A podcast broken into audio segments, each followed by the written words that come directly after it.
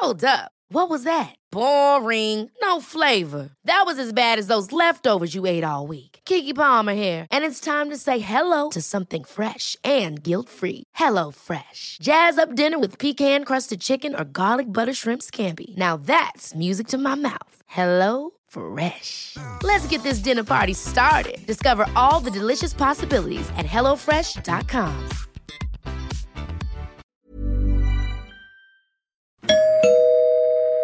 Werbung.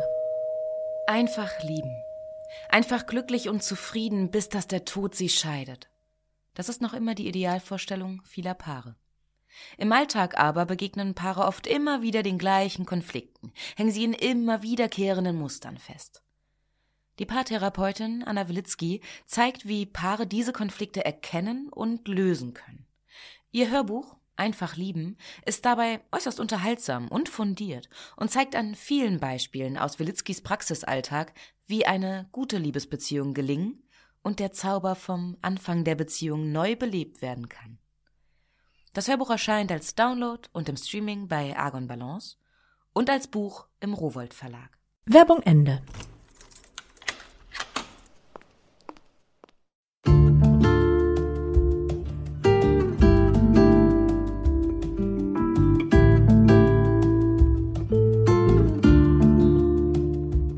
Herzlich willkommen zur neuen Folge von Einfach ganz Leben, dem Podcast für bewusstes Leben. Ich bin Jutta Ribrock, Moderatorin, Redakteurin und Sprecherin unter anderem von Radionachrichten und Hörbüchern. Und in diesem Podcast spreche ich alle zwei Wochen mit außergewöhnlichen Gästen über alles, was das Leben schöner, freudvoller und intensiver macht und zugleich auch leichter und entspannter. Heute ist bei mir Thomas Hohensee und er weiß alles über Gelassenheit, wie wir Gelassenheit erlangen und vor allem auch dann einen kühlen Kopf bewahren, wenn es eigentlich ziemlich hitzig wird und wir vielleicht am liebsten an die Decke gehen würden. Viel Spaß beim Hören.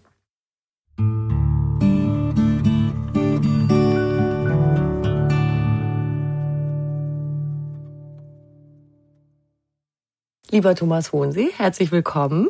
Ja, hallo. Ich freue mich jetzt schon wie Schnitzel, dass ich hinterher super gechillt hier rausgehen werde, bei allem, was ich heute hoffentlich von Ihnen lerne. Ich habe heute schon äh, meine erste Gelassenheitsübung gehabt. Ich bin nämlich zu unserem Gespräch heute von München nach Berlin gekommen und bin mit dem Zug gefahren. Es hat aus meiner Sicht dann eigentlich auch alles ganz toll geklappt, aber die, die erste Nachricht war so, der Zug ist ausgefallen. Dann es gibt einen Ersatzzug, aber ohne die Reservierungen. Das heißt, ähm, man kommt dann rein und kriegt nicht seinen angestammten Platz. Und da sitzen schon Leute im Gang und man denkt, oh nein, und ich wollte doch auch noch auf dem Weg ähm, ein bisschen was arbeiten und mich beschäftigen. Ich hatte das große Glück, ich habe einen Platz bekommen. Aber dachte dann, jetzt kann ich natürlich äh, toll daherreden. Ich bin gelassen geblieben. Aber wenn ich da auf dem Boden gesessen hätte, das kennen Sie auch so Situationen. Ja, ja, genau. Also ich bin lange zwischen Berlin und Hamburg gependelt und äh, kenne Zugausfälle und dann äh, Waggons ohne Reservierung und so weiter, ja. Genau, und dann das Insistieren, dieser Platz gehört mir. Und man ja, findet genau. die anderen Leute dann sofort doof. Ja, genau. Sie, haben, Sie schreiben ja auch darüber, ne? wie, wie schnell wir so ähm, ungehalten werden, wenn wir finden, dass Leute sich nicht so benehmen, wie wir das erwarten. Genau, überhaupt. Wenn die Dinge nicht so laufen, wie wir uns das vorstellen, dann wird es kritisch für die meisten. Ja. Ähm, dieses katastrophische, oh nein, Katastrophe, Super-GAU, schrecklich, furchtbar, das rutscht uns ja unglaublich oft mal raus und oft eigentlich, wenn der Anlass nicht passend ist. Wir neigen dazu zu übertreiben, das ist das Problem. Also im Grunde genommen passiert ja nichts Schlimmes, wenn äh, man seinen äh, reservierten Sitzplatz nicht bekommt. Man sucht sich halt irgendeinen anderen und äh, kommt auch sitzend äh, ans Ziel. Nur nicht eben genau so, wie man sich das vorgestellt hat.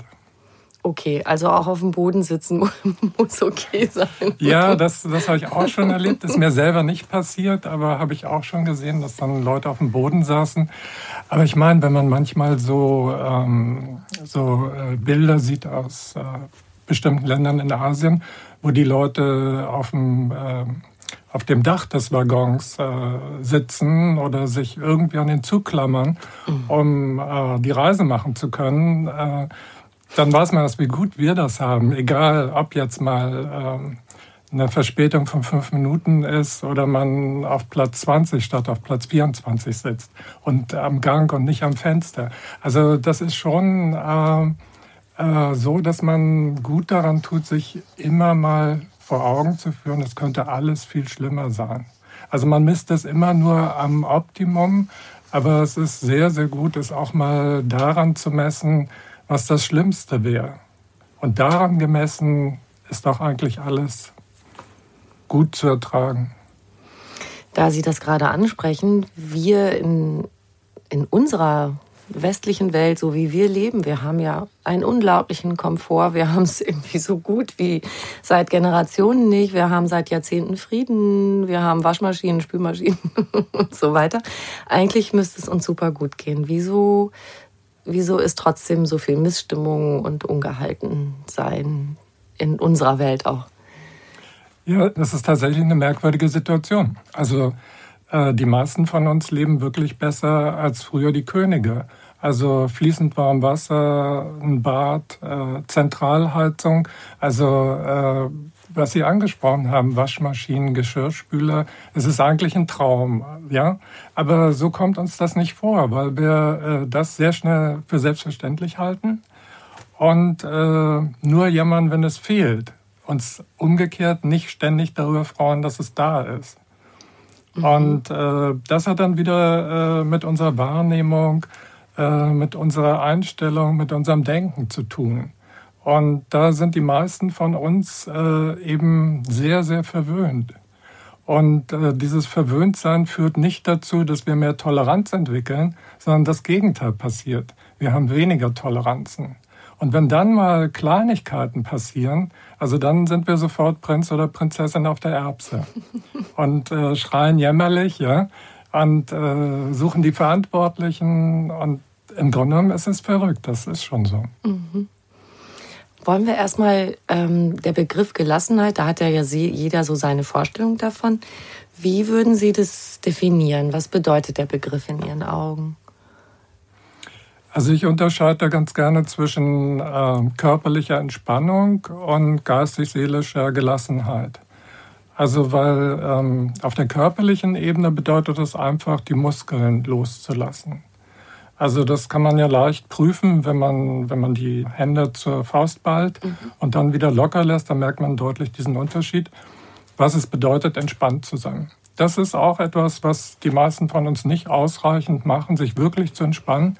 Und das heißt, die Muskeln zu entspannen. Also nicht vom Fernseher sitzen und mhm. Krimi sehen. Mhm. Die Muskeln entspannen. Und das andere ist eben ähm, die geistige Ebene. Da geht es halt darum, zu lernen, ähm, die Dinge so zu nehmen, wie sie sind. Also es ist schon okay, wenn wir Träume haben, wenn wir eine bestimmte Erwartung haben an den Platz im Zug, äh, den wir äh, nehmen wollen. Aber wenn es dann anders ist, gilt immer die Wirklichkeit. Es gilt immer das gesprochene Wort sozusagen, nicht das Manuskript. Ja, das wäre so meine Definition. Also ich habe jetzt keine Definition Gelassenheit ist, wenn und so. Ich finde es besser, immer das situativ zu klären. Mhm. Also so, wir haben die Situation. Was bedeutet es in dieser Situation, gelassen zu sein? Ähm, mich hat ein Gedanke und den, ja, der denke ich auch so der zentrale Gedanke von, von ihrem Konzept ist so fasziniert. Ähm, es sind nicht die Dinge oder die Ereignisse selbst, die uns ängstigen oder aufregen oder belasten, sondern das, was wir über diese Dinge denken. Und dann denke ich so, ja, bam. Das, ja, es ist so logisch eigentlich. Ähm, die Dinge, die passieren, die passieren eben, wie Sie gerade schon gesagt haben, ist wie es ist. Ähm, und durch unser Einordnen passiert eigentlich der ganze Kokolorus in unserem Kopf, ja. oder? Ja, so ist es. Erzählen Sie mal ein bisschen mehr darüber. Ja, also ähm, das ist wirklich ähm, eine ganz zentrale Erkenntnis. Also normalerweise fängt man damit an, äh, dass man, dass man annimmt, äh, das Wohlbefinden äh, hängt von äußeren Dingen ab. Ich denke, das ist einfach die Sicht äh, eines Kindes. Das ist völlig normal. Ein Kind ist einfach abhängig von seiner Umgebung. Und wenn, wenn, wenn da Hunger ist, dann, dann äh, hängt es von der Umgebung ab, ob dieser Hunger gestillt wird oder nicht. Und äh, insofern ähm, neigen wir auch später noch dazu zu denken, es hängt alles von anderen ab oder von den Umständen und äh, vergessen dabei, dass wir längst erwachsen geworden sind. Also dass wir einfach äh, in die Küche gehen können, äh, uns was zu essen holen. Äh, und wenn da nichts ist, weil wir vergessen haben einzukaufen, dann können wir heute in so ein Späti gehen, das ist bis 24 Uhr oder länger geöffnet. Ähm, und wir können uns versorgen. Also äh, es ist dann etwas unbequemer, aber es ist kein, kein großes Problem, nicht wirklich. Ja? Und ähm, das ist aber, ähm, also wir müssen quasi gegen ähm, unsere frühere Erkenntnis, dass alles von den Umständen abhängt und von anderen, angehen und ähm, lernen, ähm, dass wir, dass wir, ähm, dass es auf uns äh, in erster Linie ankommt, äh, auf das, was wir denken. Also ob wir dann denken im ersten Moment, wir sind verloren oder alles halb so schlimm, ich kann mir helfen. So, ich kann mir selbst helfen. Also da unterscheiden sich die Menschen auch sehr stark, ob sie zuerst äh, Hilfe außen suchen oder äh, gewöhnt sind, selbstständig zu sein. Das ist eine Frage der Selbstständigkeit und des Erwachsenseins auch. Hört man vielleicht nicht so gerne. ist aber so, ja. Und, ähm, und deshalb ist es, man kann natürlich sagen, wann ist man erwachsen? Also juristisch gesehen mit 18. Aber wann ist man wirklich erwachsen? Und da würde ich schon sagen, erst wenn man ähm, an dem Punkt ist, äh, dass man nicht ähm, sofort anfängt äh, zu jammern und zu klagen, wenn etwas nicht genau so ist, wie man sich das vorgestellt hat. Und selbst wenn größere Träume nicht in Erfüllung gehen, dann muss man sich halt einfach einen neuen Traum ausdenken. Also ich weiß schon, was das bedeutet, ja. Ich, ich kriege auch nicht jeden Traum mhm. verwirklicht bis jetzt. Mhm. Aber, aber es, ist, äh, es ist nicht so schlimm. Also wenn man sich umschaut, Sie haben das ja äh, gesagt, äh, wie gut wir das im Grunde genommen haben. Es gibt so viele Anlässe, äh, glücklich zu sein, ja und äh, so viele Quellen, um, um, daraus Glück zu schöpfen. Aber, aber, man, aber es fängt immer bei einem selbst an. Wenn man das nicht sieht, äh, äh, dann, dann hat man wirklich ein Problem. Das heißt also, den Blick darauf lenken, was Glücksquellen sind. Sie sagen ja eben auch, ähm, Gelassenheit beginnt im Kopf. Da sind wir wieder bei dem Grundthema, unsere Gedanken sind das Entscheidende ähm, was sollten wir alles sehen, was, was wir an Glück haben, wer, wenn, ja, wenn wir einen guten Job haben oder überhaupt einen Job, der uns nährt. Freunde, Familie. Genau. Was fällt uns da so alles ein? genau, also ähm, das ist eben der Unterschied, ob man, ob man glaubt, äh, verloren zu sein, wenn etwas äh, anders ist, als man sich das vorgestellt hat, oder ob man sich sagt, damit werde ich fertig. Das, dieser wirklich dieser Unterschied kann, kann äh, ganz viel äh, bewirken.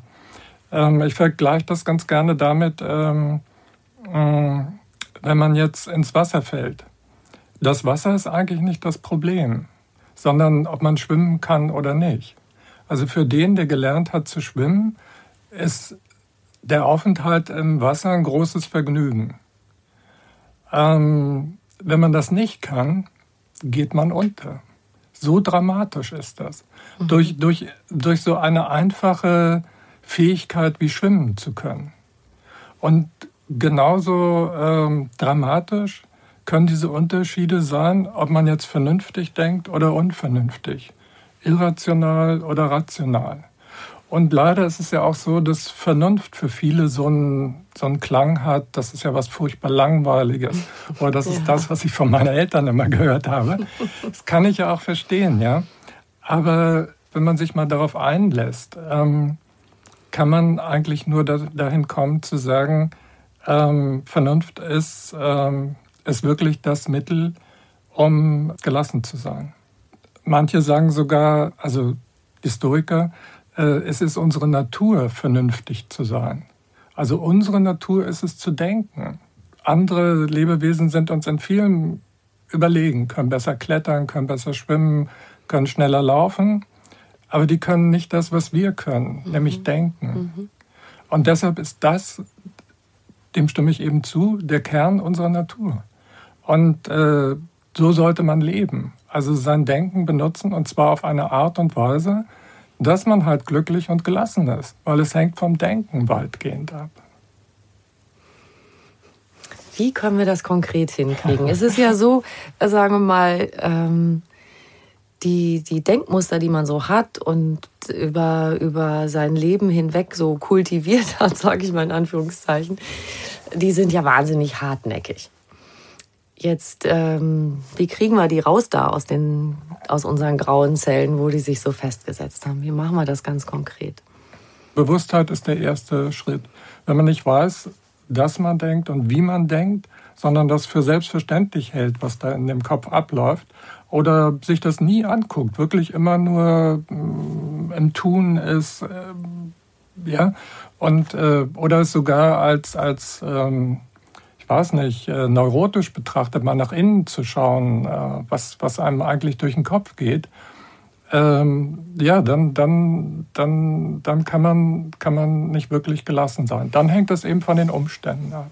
Mhm. Also einfach erstmal wahrnehmen. Ich denke jetzt, ähm, genau. wenn ich meinen Job verliere, das ist der Weltuntergang. Ja, genau. Dass ich das überhaupt erstmal checke, dass ich das denke. Dass ich das denke. Mhm. Genau das ist okay. es, ja. Mhm. Äh, dass es nicht die Wahrheit ist, sondern dass es nur ein Gedanke ist. Jetzt ist, ist Jobverlust natürlich echt blöd. Es ist vielleicht nicht Weltuntergang, aber ich, ja. ich denke jetzt, also ich mache jetzt das nur mal so als Beispiel. Ich würde jetzt denken, oh Mann, Weltuntergang. Ja, was, genau. Was tue ich dann? Dann mache ich mir erstmal klar, dass ich das gedacht habe. Okay. Ja, und das ist sogar okay, äh, als erstes was, äh, was Negatives äh, zu denken oder zu katastrophisieren. Ähm, nur darf man da nicht stehen bleiben, sondern wirklich ähm, dann ähm, sich bewusst werden, dass ich denke, äh, jetzt, geht die, jetzt geht meine Welt unter. Mhm. Jetzt geht alles den Bach runter. Und dann äh, sich zu fragen, also dann es nicht sofort für die Wahrheit zu nehmen. Es ist ja eine, in Wirklichkeit ist es ja eine Prognose über meine Zukunft. Mhm. Und ich weiß nicht, wie meine Zukunft wird. Wenn man was über die Zukunft denkt, sollte man was Positives denken. Weil da man es eh nicht weiß, äh, fährt man damit garantiert mhm. besser. Und wenn ich jetzt Weltuntergang gedacht habe bei Jobverlust, was kann ich jetzt als nächsten Schritt tun, wenn ich gemerkt habe, oh, du hast jetzt gedacht Weltuntergang? Dann prüfen, ob dieser Gedanke stimmt. Mhm. Geht jetzt tatsächlich in meinem Leben alles den Bach runter, frage ich mich dann. Mhm. Mhm. Kommt man wahrscheinlich zu dem Ergebnis unwahrscheinlich. Bringt, kommt jetzt ein bisschen auf die eigene Situation äh, an ob man jetzt 25 ist oder 55, wie leicht es ist, einen äh, neuen Job zu bekommen, ob der Beruf gefragt ist oder nicht, ob man was man selber äh, vorzuweisen hat. Ähm, aber dass man, dass es eine Katastrophe wird, kann man bei uns ausschließen. Dann ist es halt so, wahrscheinlich kommt man zu dem Ergebnis, ähm, es wird sich was verändern, aber wie sich das verändert, muss man erstmal schauen.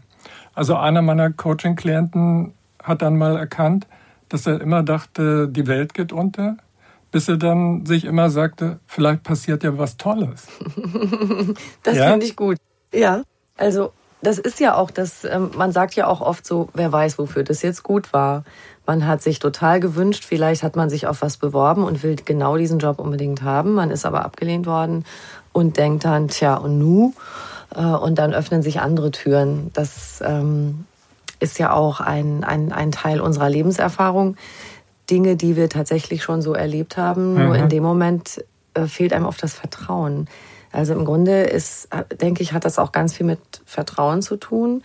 Wenn was passiert, was unangenehm ist, äh, daran vielleicht auch die Chance zu sehen, okay, dann muss ich mich vielleicht einfach mal wieder neu justieren und nochmal überprüfen, was interessiert mich, was habe ich für Optionen, so in der Art?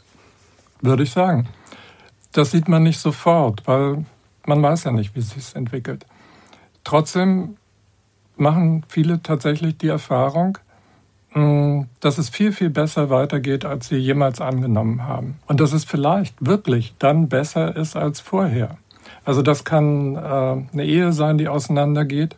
Erst alles löst sich auf, äh, neue Wohnung, neue Umgebung, Einsamkeit, kann alles passieren. Aber äh, es hat ja Gründe, warum diese Ehe auseinandergegangen ist.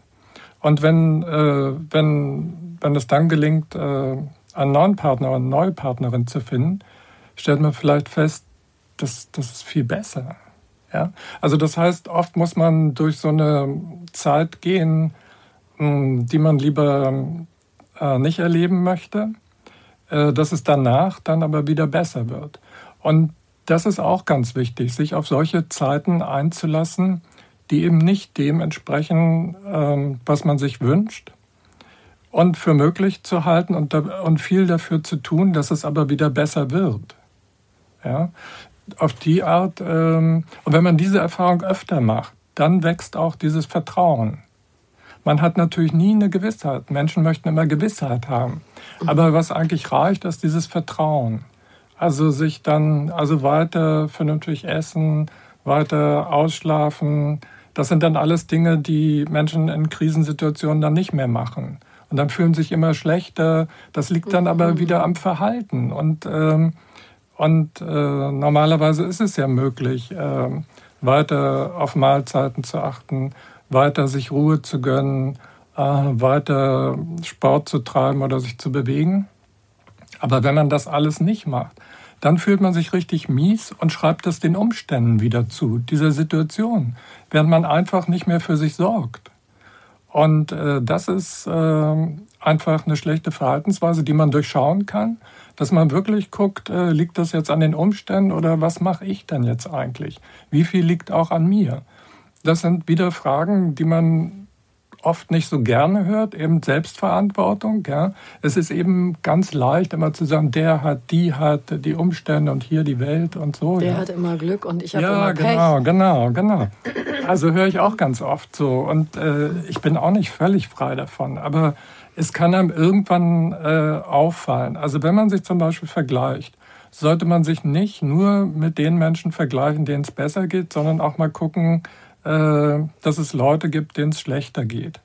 Und wenn man sich mit welchen vergleicht, denen es besser geht, dann bezieht sich das ja immer nur auf einen Punkt. Also wenn man jetzt, um bei Ihrem Beispiel zu bleiben, den Job verloren hat, dann beneide ich vielleicht einen, der weiter einen Job hat, wo er sehr gut verdient.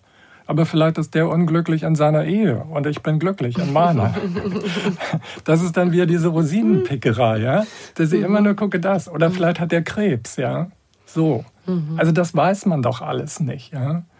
Und äh, also ich erinnere lebhaft äh, eine Situation in Hamburg, wo ich äh, auf einer Hauptstraße äh, eine Frau sah, sehr schön, deshalb fiel sie mir auf. Und äh, die ging dann in ein Schuhgeschäft. Und durch das Schaufenster sah ich, dass sie sich sehr äh, beklagt über den Schuh, der drückte. Also das hat sie sich nicht anmerken lassen, ja. Mhm. Und so denken wir immer, da sind Personen, äh, Männer und Frauen, die sind glücklich, äh, die sind entspannt, aber wir wissen noch nichts über die, ja. Wo wir schon bei so, so speziellen Sätzen sind, also der ich habe immer Pech und der hat immer Glück. Sie machen ja auch Vorschläge, wie man Dinge betrachten und auch bezeichnen kann. Also zum Beispiel, äh, das kriege ich schon irgendwie hin oder das wird schon. Können Sie da noch mal so ein paar Beispiele nennen? mit denen man Dinge ähm, anders betrachten kann, um eben gelassener damit umzugehen. Mhm. Ich finde das ganz gut, wenn man äh, solche Sätze hat, auf die man zurückgreifen kann. Es ist nur so, sie sollten einem etwas sagen. Also da kommt schon auf die Formulierung an. Ähm, ein Wort kann schon einen Unterschied machen, aber ich kann solche Sätze sagen, ähm, ich finde ganz gut sowas wie, damit werde ich fertig. Ähm, oder es geht auch so. Mhm. Weil unsere Annahme ist ja dann äh, oft, äh, jetzt bin ich verloren oder mhm. jetzt. Äh, und wenn man sich dann sagt, es geht auch so, kann das augenblicklich äh, zu einer Veränderung der Wahrnehmung führen, beziehungsweise der Bewertung. Die Tatsachen ändern sich ja nicht, aber die Bewertung ändert sich in dem Moment. Und äh, dann, dann bin ich sofort äh, entspannter. Und äh, das führt dann wieder dazu, dass ich äh, leichter Lösungen finde. Denn unter Stress ist es relativ schwer, noch äh, das rettende Ufer zu sehen. Mhm. Und äh, ja, es ist nicht so, dass es keine Lösung gibt, aber man sieht sie dann nicht. Und das ist eigentlich das wahre Verhängnis. Und indem man seine Sichtweise mit Hilfe von so einem Satz wie es geht auch so verändert, hat man die Chance, die Lösung zu sehen, ja. Ja, genau. Und ich kann vielleicht auch noch nachtragen, also die Schritte erst sich bewusst machen, äh, was einem durch den Kopf geht, dann sich zu fragen, stimmt das, was ich mir da sage? Und hilft mir das? Also, ob es stimmt, weiß ich. Wenn es die, um die Zukunft geht, weiß ich nicht, ob es stimmt. Ich kann dann nur sagen, es ist wahrscheinlich oder unwahrscheinlich. Aber dann auch noch hilft es mir, äh, hilft mir das, was ich mir hier einrede. Und wenn man sich sagt, jetzt bin ich verloren, das ist garantiert ein Satz, der einem nicht hilft. Mhm. Ich glaube, das kann jeder nachvollziehen. Und, ähm, und dann, wenn man feststellt, das ist entweder unrealistisch oder hilft mir nicht, dann ähm, andere Sätze suchen, andere Gedanken suchen, die eben der Wirklichkeit besser äh, entsprechen oder äh, mit denen man sich wohler fühlt.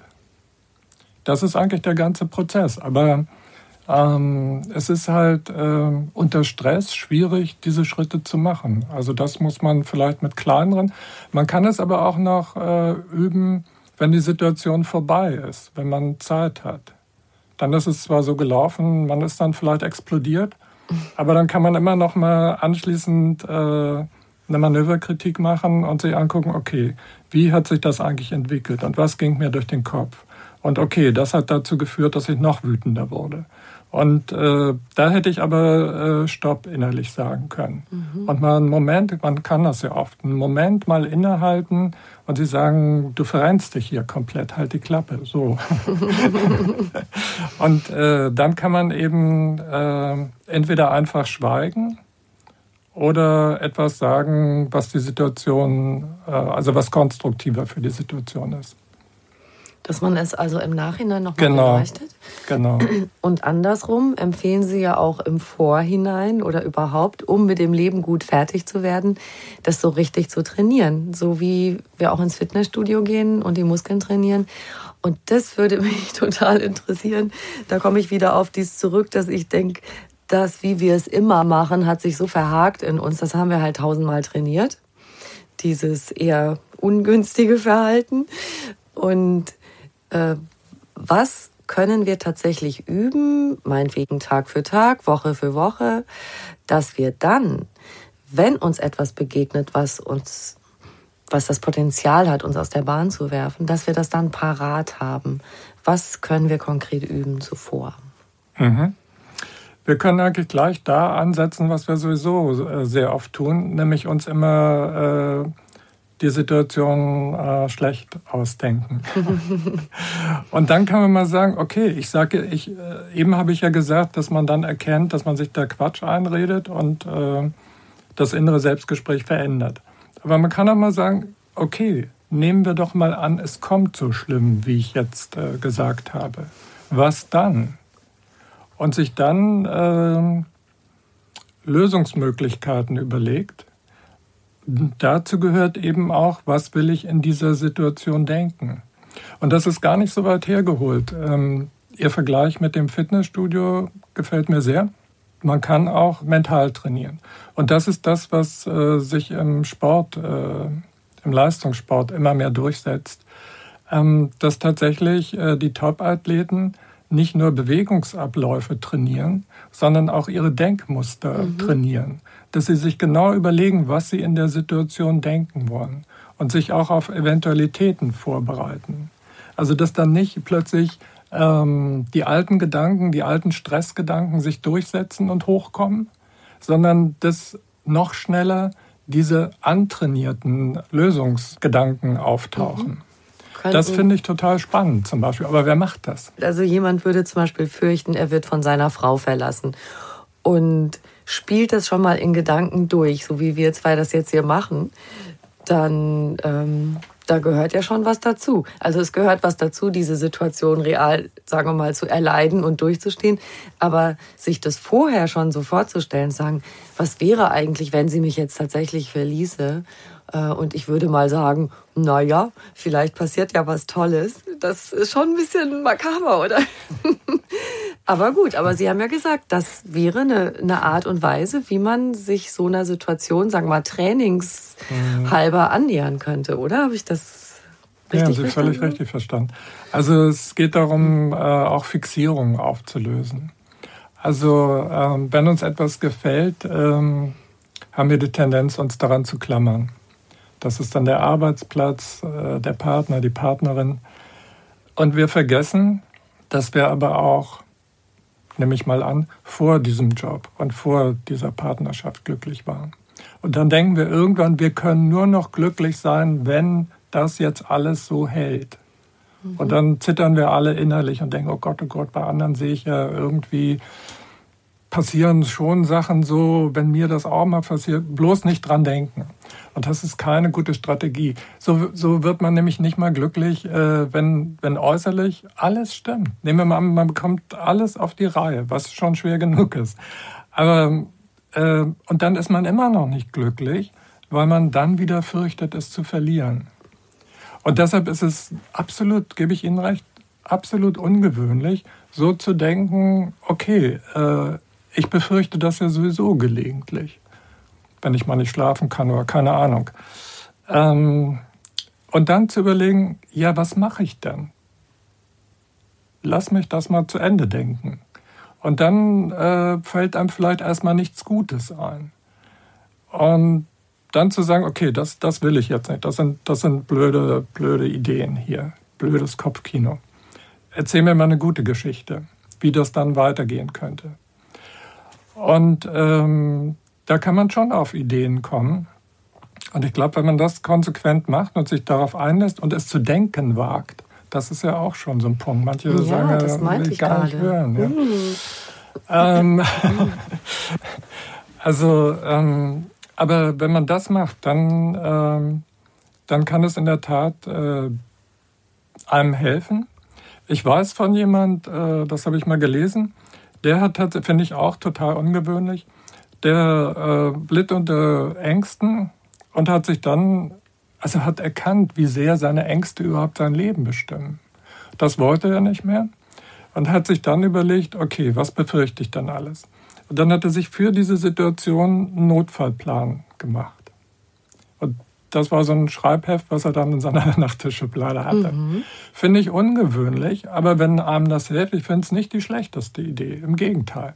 Weil ihn das beruhigte, weil er sich sagte, okay, wenn, er, wenn das passiert, dann bin ich vielleicht erstmal völlig von Sinn, dann gucke ich in dieses Heft.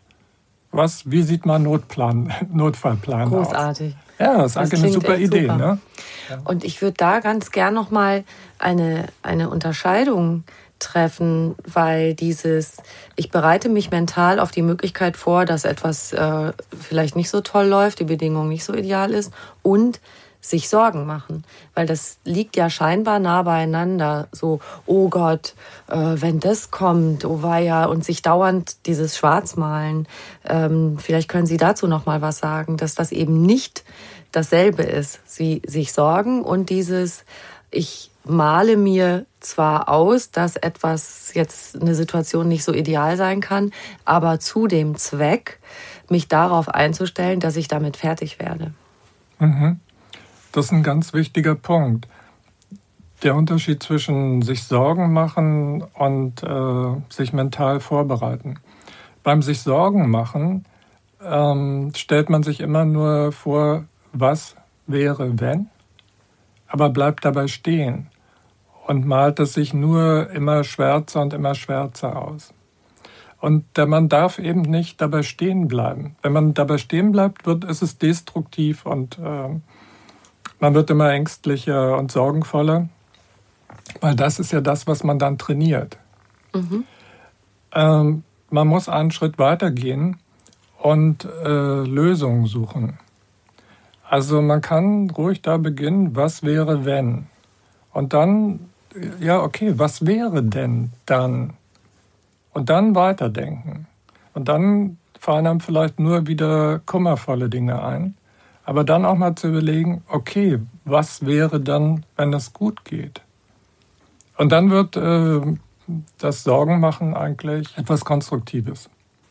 Damit hängt wieder was anderes zusammen. Ich glaube, wir werden alle auch ein bisschen entspannter, wenn wir ehrlicher damit mit unseren Niederlagen und mit unseren Problemen und so umgehen würden.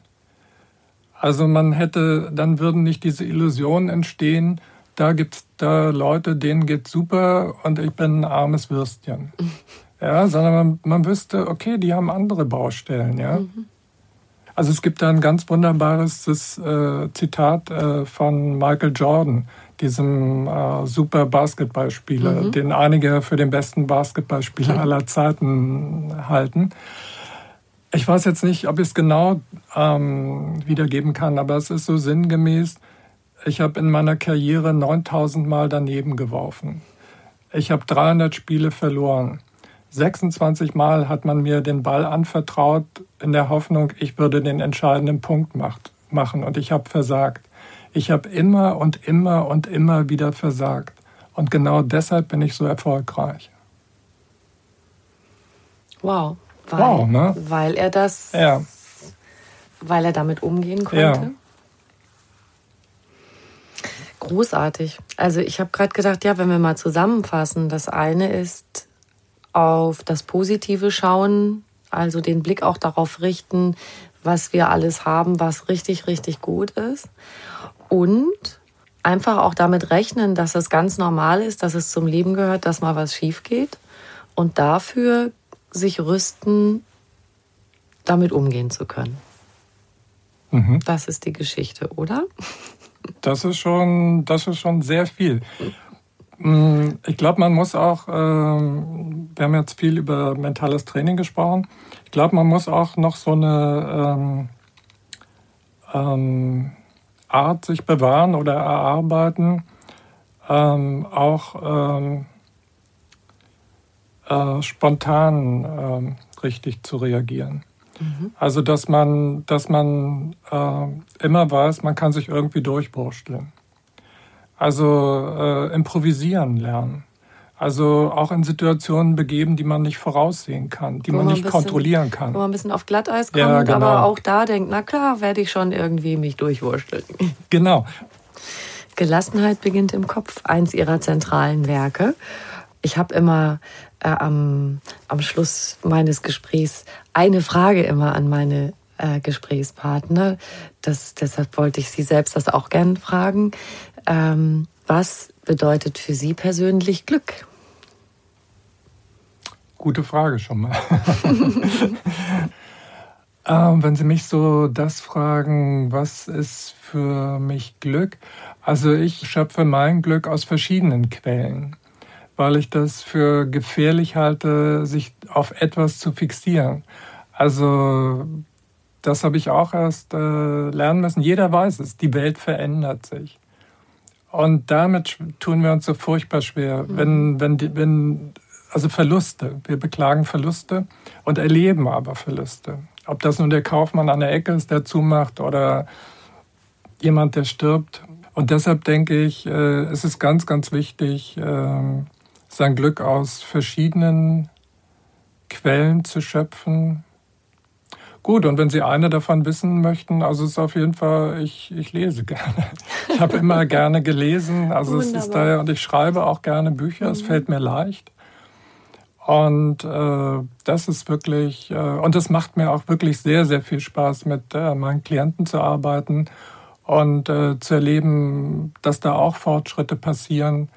Äh, das kann aber auch außerhalb sein. Ich freue mich immer, wenn Menschen sich weiterentwickeln und anfangen, äh, neue Dinge zu machen, lernen, ihre Probleme zu lösen und dann auch glücklicher werden, ja, weil das wirkt auf mich ja auch wieder zurück, ja. Und ähm, ja, also das wäre meine Antwort auf Ihre Frage. Wunderbar. Lieber Thomas Hohensee, ich danke Ihnen sehr für dieses schöne Gespräch. Ich danke Ihnen.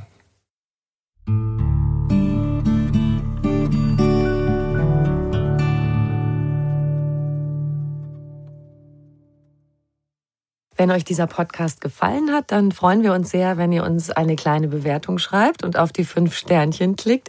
Ein großes Dankeschön dafür.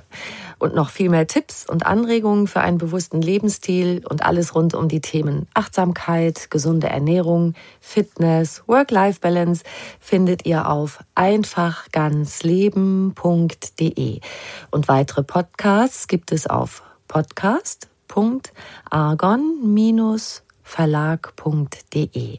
Ihr könnt diesen Podcast überall hören, wo es Podcasts gibt und dort auch kostenlos abonnieren.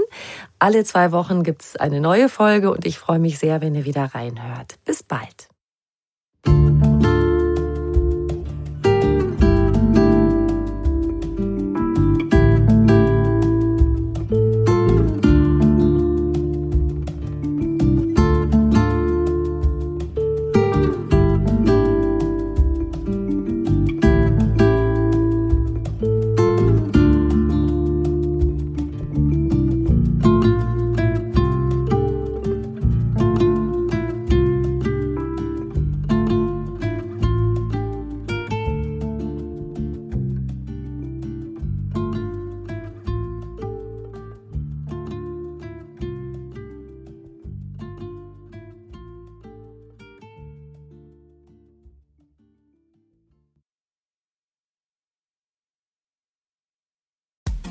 Frauenstimmen.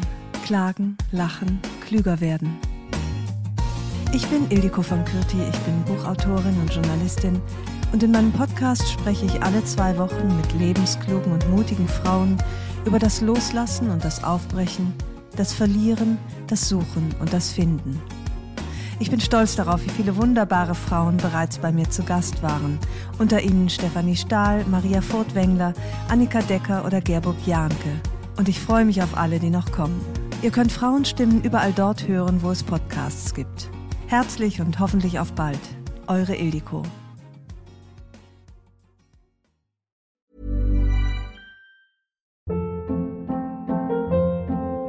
Hold up. What was that? Boring. No flavor. That was as bad as those leftovers you ate all week. Kiki Palmer here, and it's time to say hello to something fresh and guilt-free. Hello Fresh. Jazz up dinner with pecan-crusted chicken or garlic butter shrimp scampi. Now that's music to my mouth. Hello Fresh. Let's get this dinner party started. Discover all the delicious possibilities at hellofresh.com.